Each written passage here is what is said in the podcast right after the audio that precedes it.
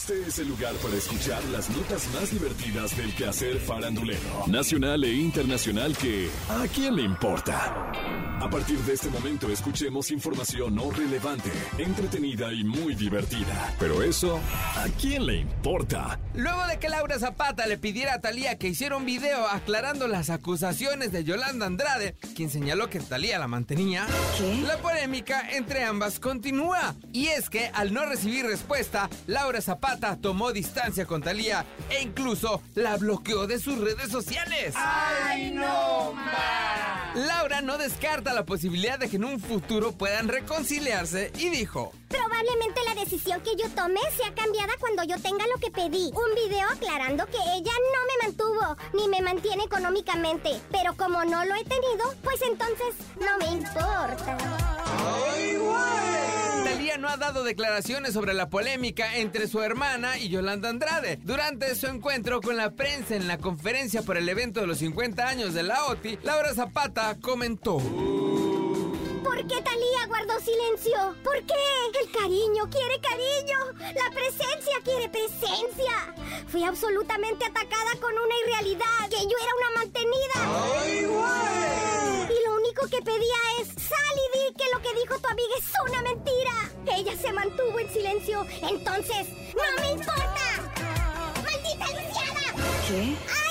Equivoqué de novela. Bueno, pero si Talía ni le contesta y a Laura Zapata no le importa, entonces ¿a quién le importa? Hace unos días Marcelo Ebrard, en su papel como secretario de Relaciones Exteriores de México, grabó y tuiteó desde la ceremonia de inauguración de Qatar. ¿Qué? Y escribió una frase en la que se lee lo siguiente. Pensando en la ceremonia que tendremos que hacer en 2026 en la inauguración en México. Al verlo, Ari Boroboy le escribió.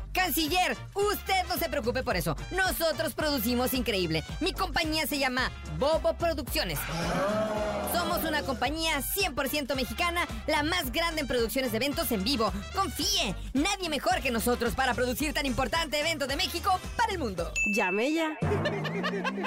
Y es que se prevé que la Copa del Mundo 2026 sea en México, Estados Unidos y Canadá. Ari Boroboy ha estado detrás de shows como 90s Pop Tour, Matute, 2000s Pop Tour y Lupita D'Alessio. Sin embargo, usuarios de redes sociales comenzaron a refutar su argumento y le pusieron Ari, por favor, no mientas. He estado en los últimos espectáculos que han presentado en Monterrey, en diferentes zonas, y el sonido es espantoso. ¡Ay, güey! Los micrófonos fallan y no se aprovecha el escenario. Hay quienes ven espaldas todo el show. Hay mil quejas. ¡Ay, güey!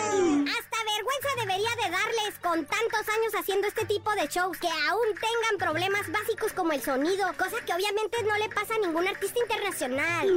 ¡Ay, güey! Pero que no se te olvide que no pagas a los técnicos ni proveedores. Aún les debes a muchos, así que paga antes de promoverte. ¡Ay, güey! Aprovecharon para recordarle las controversias que ha tenido con trabajadores de la empresa, quienes aseguran que no les hacía los pagos correspondientes en tiempo y forma. En el 2020 enfrentó más de 10 demandas de bailarines, técnicos y hasta de artistas integrantes de 90s Pop Tour, quienes aseguraron que la compañía productora no les pagaba lo que les prometía. ¡Ay!